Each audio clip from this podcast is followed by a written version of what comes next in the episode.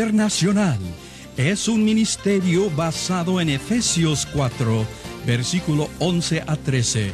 Y Jesús mismo constituyó a unos apóstoles, a otros profetas, a otros evangelistas y a otros pastores y maestros, a fin de perfeccionar a los santos para la obra del ministerio, para la edificación del cuerpo de Cristo, hasta que todos lleguemos a la unidad de la fe y del conocimiento del Hijo de Dios, a un varón perfecto, a la medida de la estatura de la plenitud de Cristo.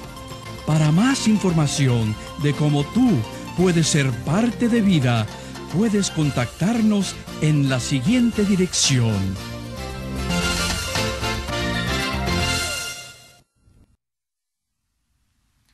Gloria a Dios, estamos aquí de nuevo con ese mismo propósito de poner todo en las manos de nuestro Dios y darle a Él toda la honra y toda la gloria.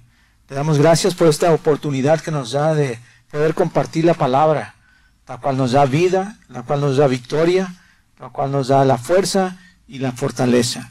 Vamos a seguir adelante con eh, eh, este estudio de preparándose para servir y viendo así el corazón del siervo. Vamos a ver ahora el siervo y el perdón, o el siervo como perdonador. Y para ver esto del perdón tenemos que hablar ah, de la ofensa. Es como hemos estado ah, viendo que se necesita la obediencia para la autoridad, se necesita la responsabilidad para la autoridad. No, no se pueden trabajar separados.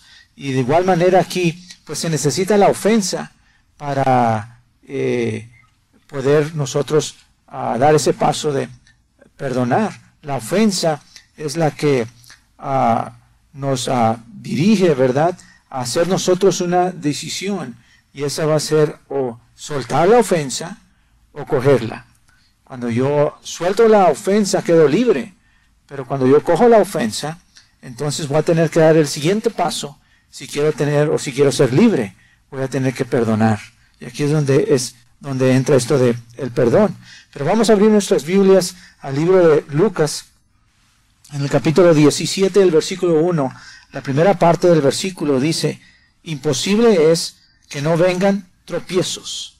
Hasta ahí imposible es que no vengan tropiezos. Y aquí en este versículo nos damos cuenta que ah, Dios muchas veces mueve, ¿verdad? Y trae la ofensa a nuestro corazón para descubrir lo que hay en nuestro corazón. En 1 Corintios 11, versículo 19 dice, porque es preciso que entre vosotros haya disensiones para que se hagan manifiestos entre vosotros los que son aprobados. Dios nos está aprobando, Dios está aprobando siempre nuestro corazón.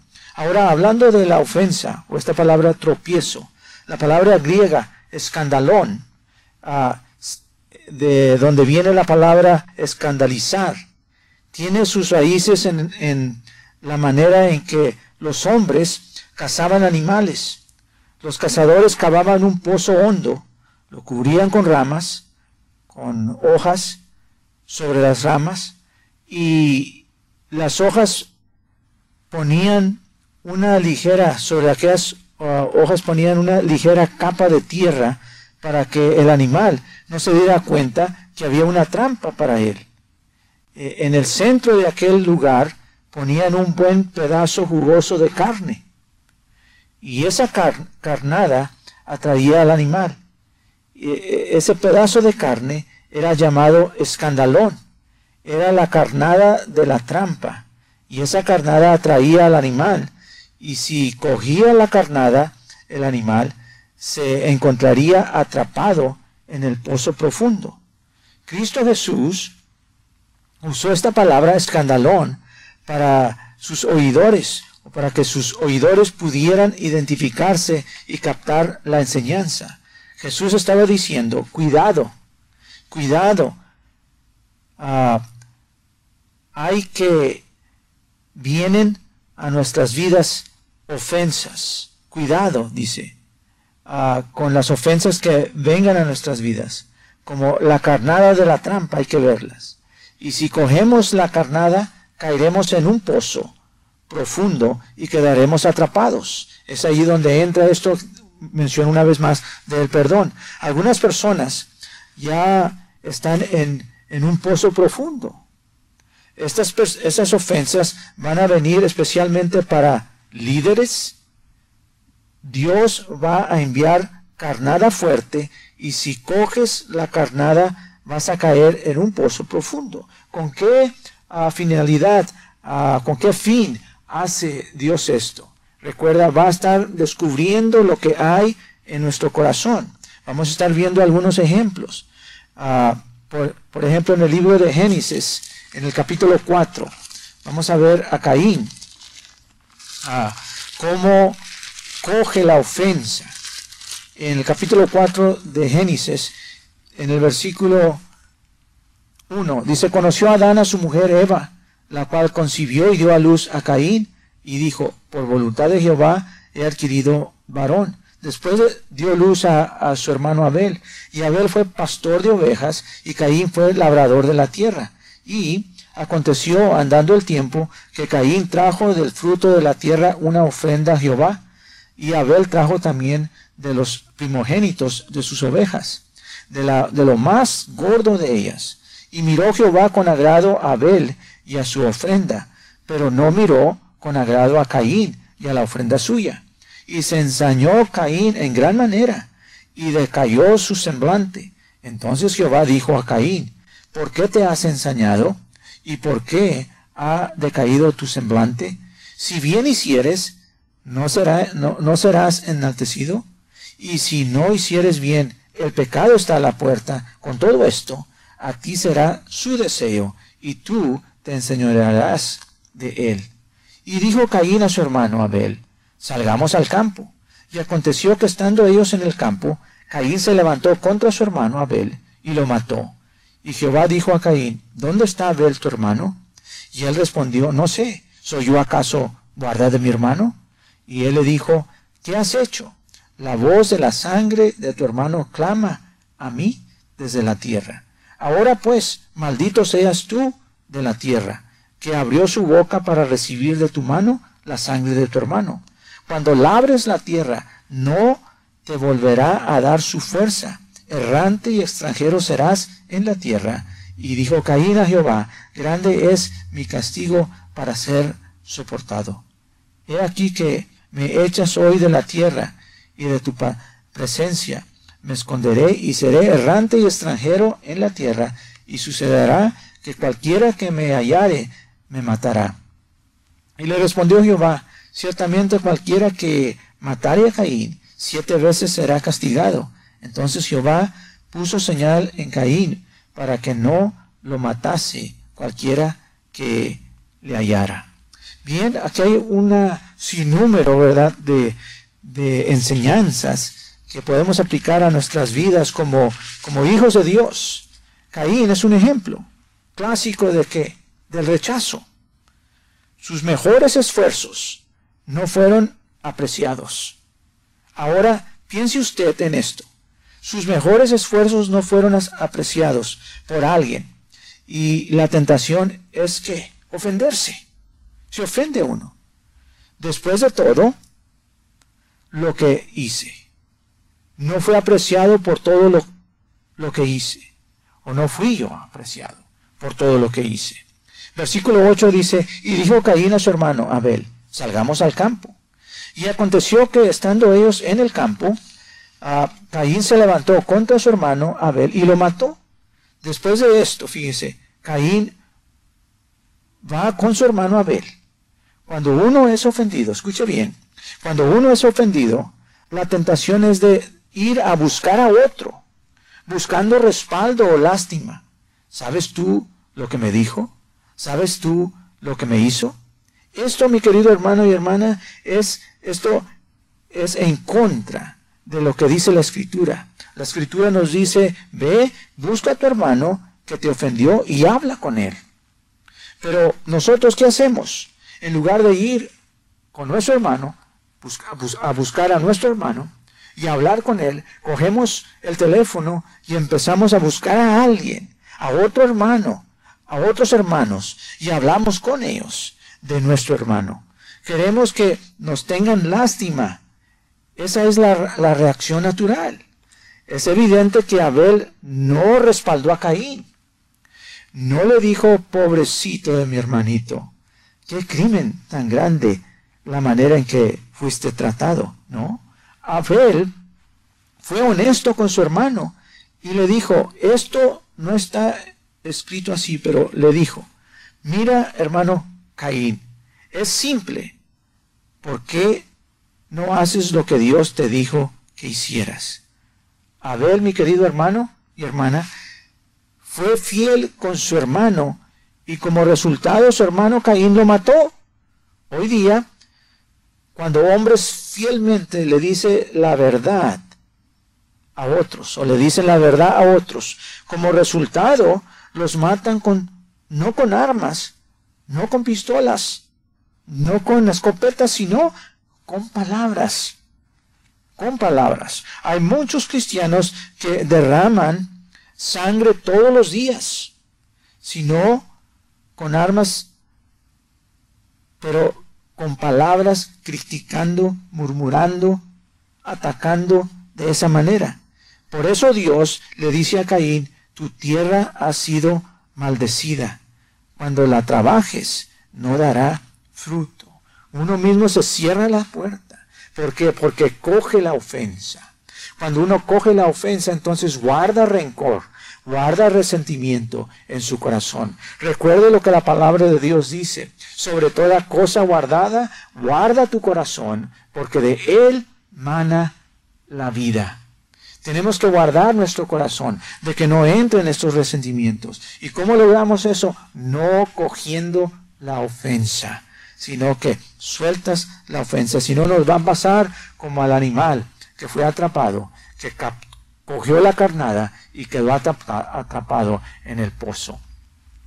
No queremos que nos suceda eso. Por eso Cristo Jesús nos está diciendo, cuidado cuando venga la ofensa. El versículo 12 dice, cuando labres la tierra, no te volverá a dar su fuerza errante, escuche bien, errante y extranjero serás en la tierra. Mi querido hermano, cuando hay odio en tu corazón, cuando hay resentimiento, ¿verdad? Por el rechazo, eh, tú puedes cambiar de lugar.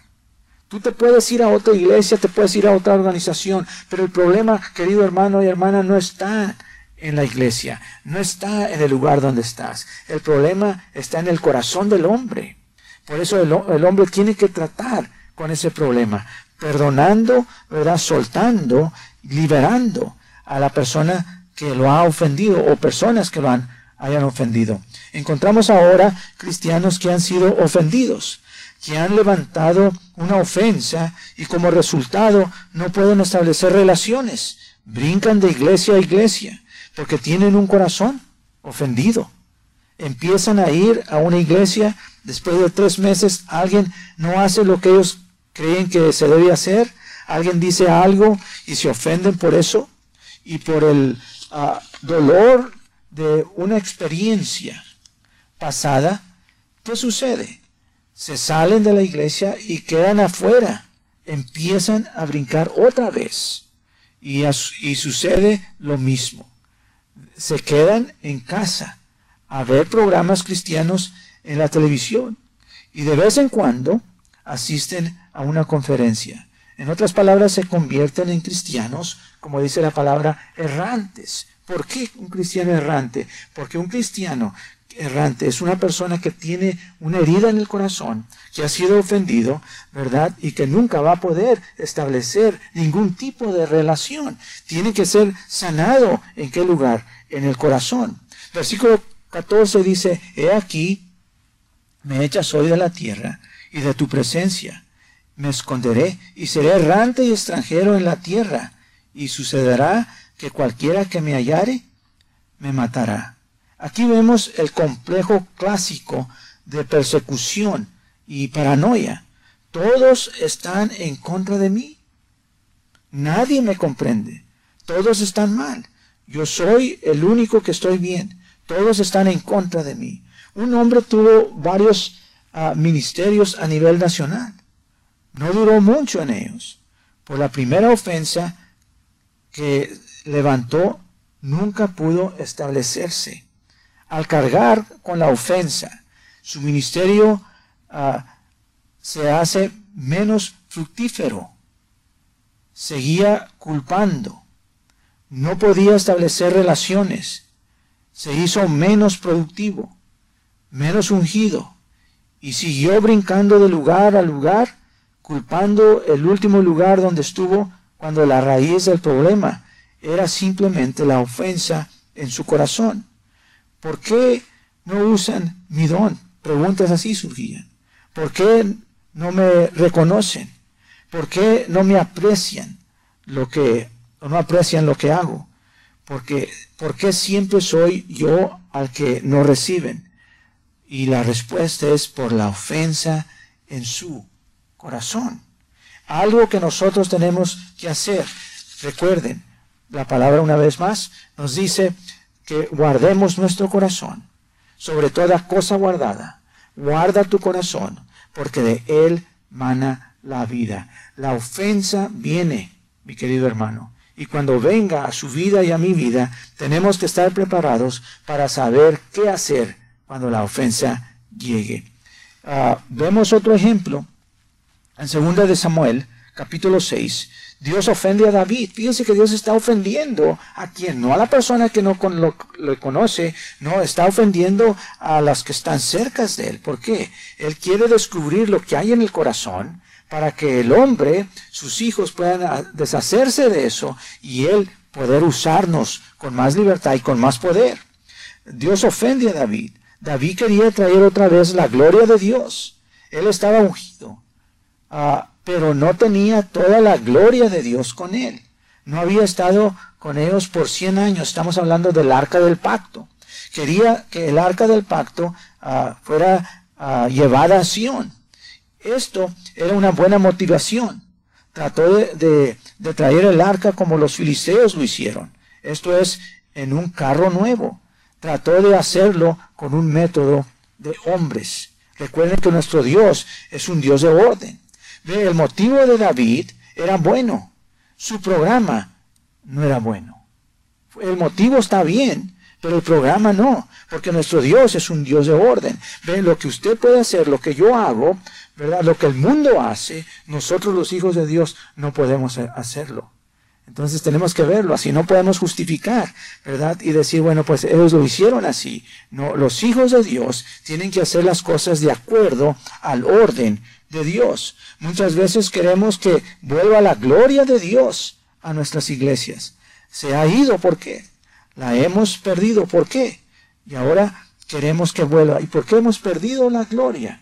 Porque nos hemos movido, tal vez con un buen motivo, pero con un programa equivocado. Necesitamos comprender que Dios no es Pentecostés, que Dios no es bautista, no es asambleas de Dios, que no es carismático, que no es evangelio completo. Cuando queremos que nos visite Dios, queremos que venga como evangelio completo y Dios no va a venir muchas veces así. Tenemos la tendencia que querer que Dios haga las cosas a nuestra manera y como nosotros pensamos. Dios, nosotros estamos bien, tú estás mal. Muchas veces esa es nuestra actitud. Hermanos, cuando la gloria de Dios viene, Dios viene como Dios, no como nosotros queremos que venga. Muchas veces lo que Él empieza a hacer no es exactamente lo que nosotros pensamos que iba a hacer. No es la manera en que lo haríamos nosotros. Ve, y por eso digo todo esto, porque muchas veces nos sentimos ofendidos por Dios, por la manera en que se mueve, por la manera en que Él mueve las cosas. Y nos ofendemos, ¿verdad? Por lo que Dios, o como Dios está moviendo, porque no se mueve a nuestra manera ni a nuestro pensar. Esto ofende a muchos y, tratamos de hacer algo. Tratamos de hacer lo mismo que hizo USA, por ejemplo, cuando trató de detener, ¿verdad? Trataron de detener el arca del pacto cuando se movió el carro y ya menos se caía. Cuando vemos que Dios no se está moviendo como nosotros queremos o como nosotros pensamos, cuando la gloria de Dios se está moviendo, tratamos de detenerla como lo hizo a esta persona, estas personas, y Dios nos hace lo que le hizo a Usa, nos mata. ¿Ve? ¿Cómo nos mata Dios? Bueno, eh, si la vida de Dios no fluye, es como si estuviésemos muertos, tenemos vida eterna. ¿Verdad? Pero si no nos acoplamos nosotros al programa de Dios, entonces el Espíritu de Dios se estanca. Y cuando el Espíritu de Dios no se mueve, entonces no hay vida en la congregación, no hay vida en nuestra vida. Tenemos que ser obedientes, escuchar lo que Dios está diciendo y hacer lo que Dios nos ha dicho. Queremos ayudar a Dios cuando su gloria se está moviendo. Detenemos la gloria de Dios cuando se está moviendo. Cuando nosotros tratamos de ayudar a Dios, ¿qué sucede? Estancamos se detiene la gloria, la unción se detiene. Necesitamos estar dispuestos a movernos como Dios se está moviendo y, así seguir dando vida, la misma vida que Dios ha depositado en nosotros, la vida del Espíritu. No podemos hacer eso. Tenemos que dejar a Dios que sea Dios. Y esto fue, mi querido hermano, lo que ofendió a David porque David estaba haciendo algo ah, con un buen motivo, pero sin embargo, ¿qué sucedió? Aquellos ah, varones que trataron de ayudar deteniendo el arca murieron y, esto ofendió a David. David se ofendió con Dios. Se ofendió porque su motivo era puro. Él dijo, creo que Dios debe estar a, a mi lado. Aquí parece que Dios no está a mi lado. Trató así a David por una cosa tan simple como usar un carro nuevo para llevar el arca del pacto. David se regresa a Sión y estudia las escrituras, o estudia o busca el rostro de Dios por tres meses y se da cuenta que ese no era el orden de Dios para mover su gloria. David comprendió que Dios no era el problema, el problema era él, no lo hizo bien. Y ve, se ofendió entonces, en contraste con Caín, vemos que cuando David comprende que el problema está en su corazón, él arregla las cosas con Dios, se arrepiente, ¿ve? y empieza de nuevo. Reconoce que él era el problema, no hizo las cosas como debía, aunque su motivo era correcto y era bueno. Si no edificamos la casa de Dios de acuerdo a su orden divino, la gloria de Dios no va a regresar. Puedes tener un motivo correcto, y de todas maneras morir. Así es que David fue librado del problema del pozo en el cual Yamero era atrapado. Entró a la palabra, comprendió y fue librado de qué? De la trampa, de esta ofensa, de esa carnada. Ahora, vamos a ver eh, cómo Dios sigue moviendo. Dios trae la ofensa. ¿A, ¿A quién más va a ofender? Bueno, vamos a ver en, ah, en el libro de Mateo y vamos a estar viendo el capítulo 11 de Mateo. Dice la palabra hablando de Juan el Bautista. Eh, en el ah, capítulo 11, el versículo 3. Dice, al oír Juan en la cárcel, los hechos de Cristo, le envió dos de sus discípulos para preguntarle, ¿eres tú aquel que había de venir o esperaremos a otro? Juan, que lo anunció, lo bautizó y lo reconoció ante el mundo, le está diciendo a Jesús esto. Esto no está funcionando de la manera en que yo pensaba que iba a suceder. Pero ¿dónde está Juan el Bautista en ese momento? Está en la prisión. Entonces le manda a sus discípulos, Juan el Bautista envía a sus discípulos a que le hagan la pregunta a Cristo Jesús, ¿eres tú el que debías de venir o, esperaremos a otro? ¿Por qué si Juan el Bautista fue el que lo identificó? ¿No fue Juan el Bautista el que dijo, he aquí el Cordero de Dios que quita el pecado del mundo? Cuando lo bautizó en el Jordán. Sí, pero ahora ¿por qué está haciendo esta pregunta? O porque Juan eh, está ofendido. Se ha ofendido. Dios, eh, Él está ofendido con Cristo Jesús. ¿Por qué? Porque ahora que está en la cruz, o en la, en la, cárcel, en la, en la prisión, ah, Jesús no ha venido a visitarlo. Él dice que está esperando que Jesús venga a rescatarlo, que Jesús venga a visitarlo, pero no hay ninguna visita de, Jesús. Eh, tal vez usted vino a esta a una congregación y ama la revelación de la palabra y se da cuenta que más problemas vienen a su vida. Usted dice, yo creía que esto iba a estar maravilloso aprendemos de la gloria de Dios, de la autoridad que tenemos y cuando viene más ataque es cuando más nos acercamos a Él. Y la tentación es de, de ser qué? Ofendido. Nos ofendemos con Dios. Yo pensaba que al acercarme a Dios todo iba a ser bien, todo iba a salir bien. Pero ahora que me acerco más a Dios, ahora que he puesto los principios de Dios por obra en mi vida, pues parece que todo me está saliendo mal. Dios, ¿por qué estás haciendo esto? Ve, se ofende uno y se revela contra Dios. Si no conoce uno cómo Dios opera, cómo Él trabaja, entonces fácilmente puede coger la ofensa. Ve, pero Dios está haciendo algo, está probando nuestro corazón. ¿Qué hay en lo profundo de nuestro corazón? Dice en el versículo 4 del libro ah, de Mateo capítulo 11, respondiendo Jesús les dijo, esta es la respuesta de Jesús a los discípulos para que la llevaran a Juan, el Bautista que estaba en la prisión. Respondiendo Jesús les dijo, id y haced saber a Juan las cosas que oís y veis. Versículo 5. Los ciegos ven, los cojos andan, los leprosos son limpiados, los sordos oyen, los muertos son resucitados, y a los pobres es anunciado el Evangelio.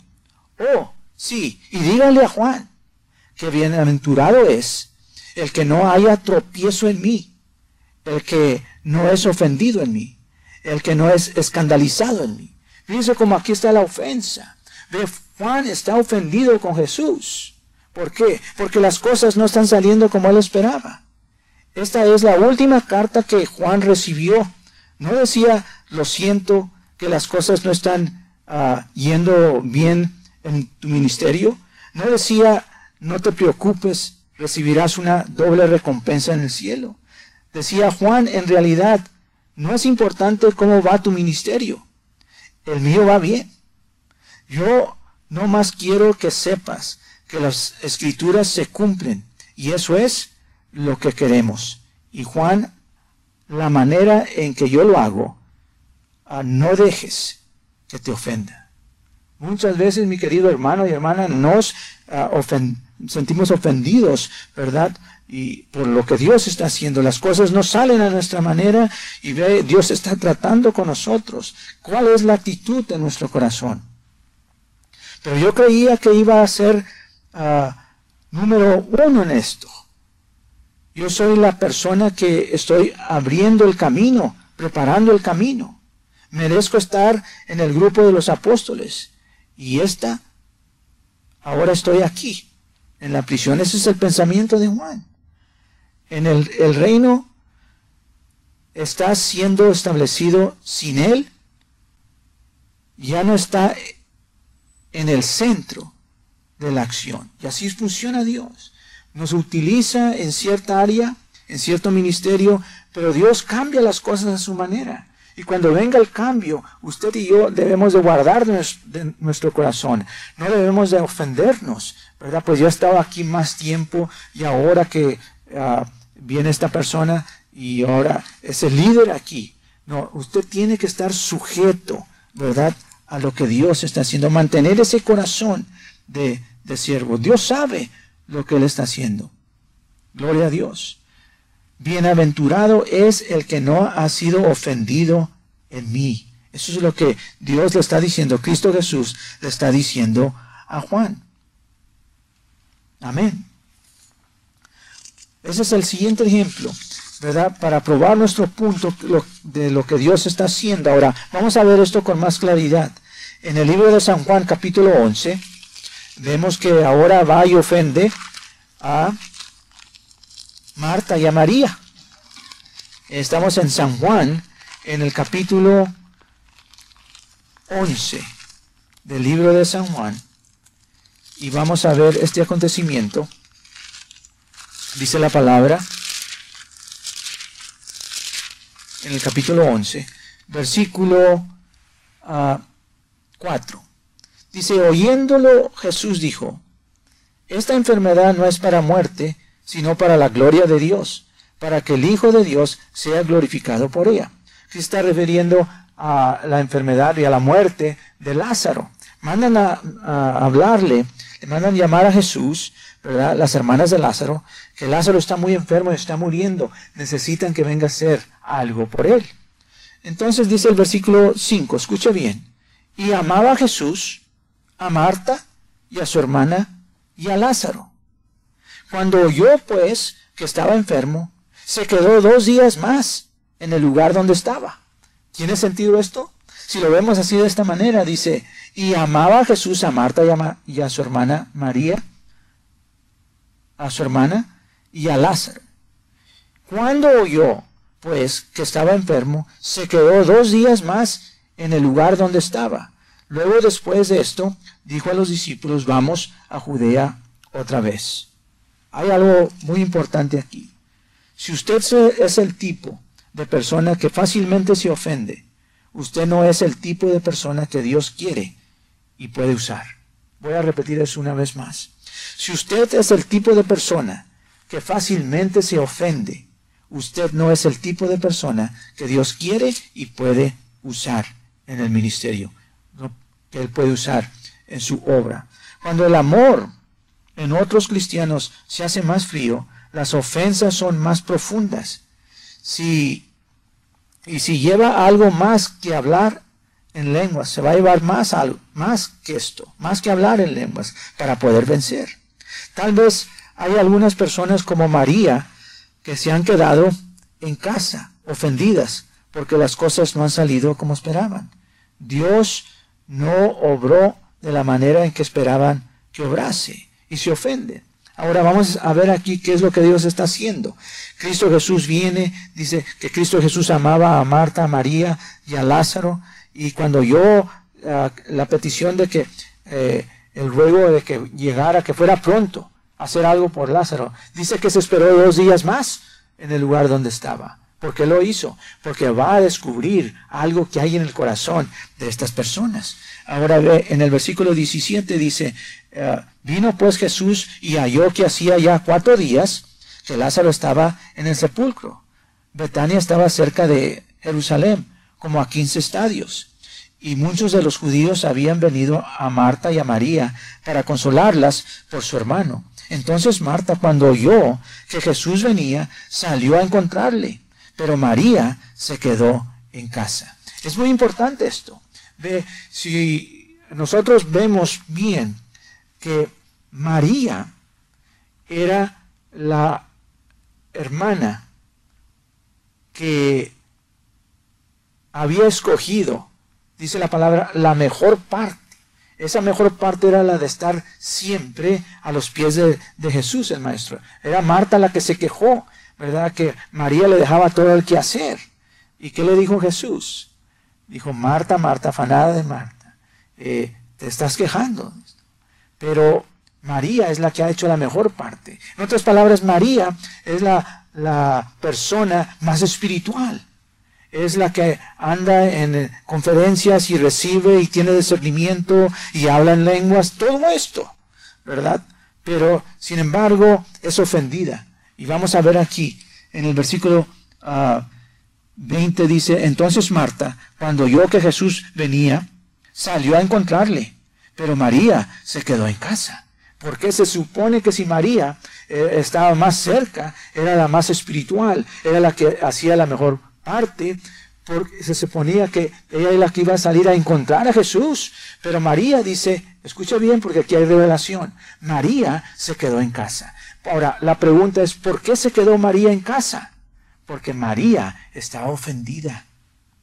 El hecho de que Jesús no había llegado, no había respondido, eso causó que María cogiera la ofensa. María cogió la ofensa y se quedó en casa. Hay muchas Marías en casa, que están en casa, ¿por qué? Porque se han ofendido, por alguna razón u otra, con algún hermano o una hermana, y ya no están yendo a la iglesia, ya no están recibiendo, se han encerrado y se han quedado en casa. ¿Y eso es por qué? Porque cogieron la ofensa. Jesús, ¿verdad? se movió de esta manera. Ya vamos viendo el cuadro más completo. ¿Verdad? Que Dios envía ofensas a nuestras vidas. ¿Para qué? Para descubrir lo que hay en nuestro corazón. Y no se va a detener por nadie. Trató con Caín, trató con David, trató con Juan el Bautista. Está tratando con María, que se supone que es la más espiritual o la más ah, madura en las cosas espirituales. Pero con ese tipo de personas Dios trata. ¿Por qué? Porque Él está, nos está llevando por un proceso de ah, crecimiento, por un proceso de ah, perfección o de madurez, de capacitación. Nos está capacitando para que para el reino. Eh, seguimos adelante. Eh, tenemos que ver que cuando Cristo Jesús ah, viene y la ofensa viene, nosotros tenemos que hacer una decisión. Y esa decisión o va a ser de acuerdo a lo que Dios quiere que hagamos o va a ser de acuerdo a lo que nosotros queremos hacer.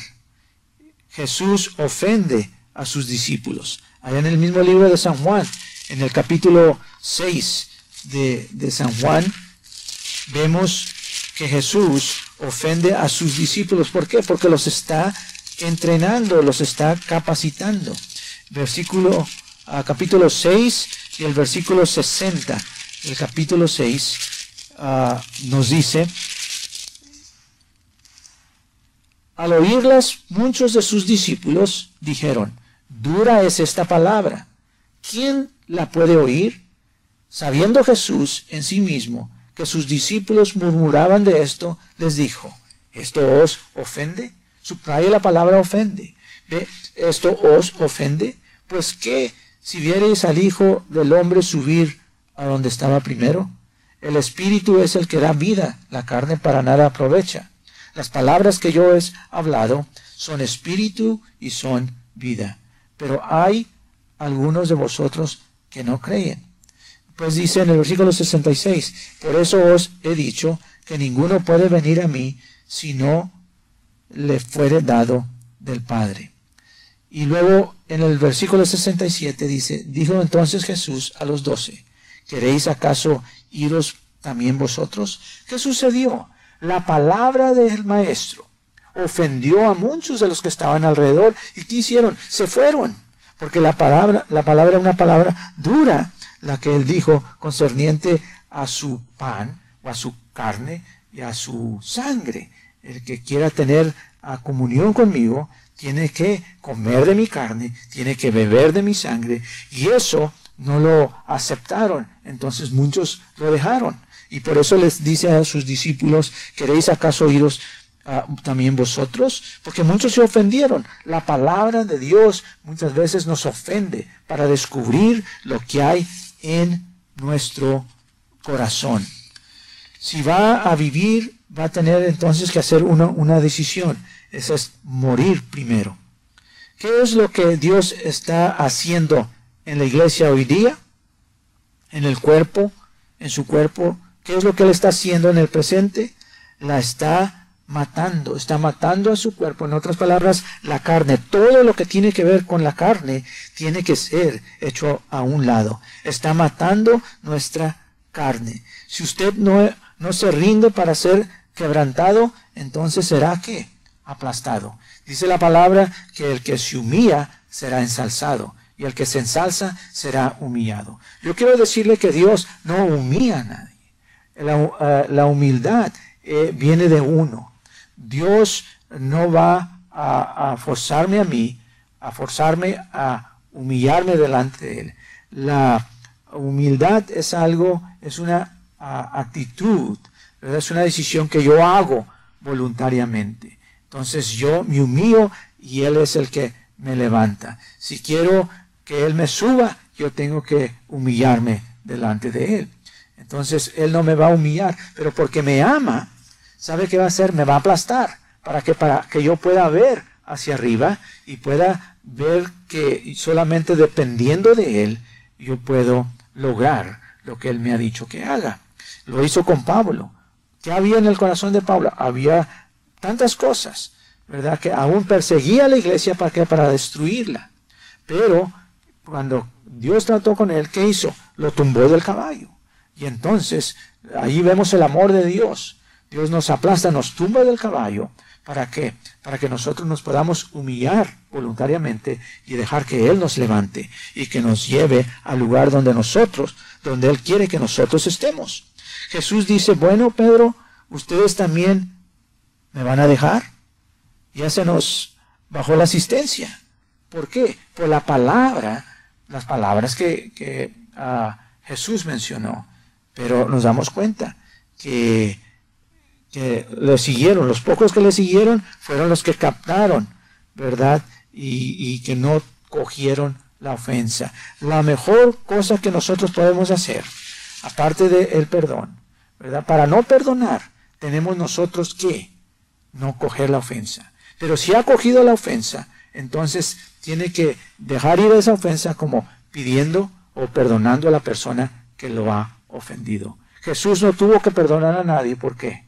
Él dijo, perdona a los padres porque no saben lo que hacen. Él no tuvo que perdonar a, nadie porque nunca cogió la ofensa. Lo mejor, ¿verdad?, que uno puede hacer para no perdonar a nadie, mejor que el perdón, es no coger la ofensa. Dejo esto en su corazón. Como siervo de Dios, es necesario que usted vea esto, que Dios está probando nuestro corazón y viene la ofensa muchas veces de Dios para ver lo que hay en nuestro corazón y nosotros tenemos que soltarlo. Yo quiero hacer una oración por usted que me has escuchado, ustedes que me han estado escuchando y recibiendo este mensaje, que sea una realidad en su vida, que sea puesto por obra en sus vidas. Es mi oración de lo más profundo de mi corazón y lo hago para que la bendición de Dios les siga y les alcance. Padre, en el nombre de Jesús, te damos honra y gloria. Te damos gracias, Señor, por lo bueno que eres, por tu palabra que hemos recibido esta enseñanza concerniente, oh Dios, a la ofensa y al perdón. ¿Qué debemos hacer con la ofensa? ¿Qué debemos hacer cuando la ah, cogemos? Señor Padre, que tu Santo Espíritu nos dé la luz Señor, y la dirección, y que podamos vencer la carne para tu honra y para tu gloria. En el nombre de Cristo Jesús te lo pedimos. Amén y amén. Les habla su hermano y amigo Lee Short, fundador del Ministerio Vida Internacional. Nuestro deseo es el de capacitar obreros para la obra del Señor. Si necesitas más información acerca de más cursos y su costo, escríbenos a la dirección en la pantalla. Dios le bendiga.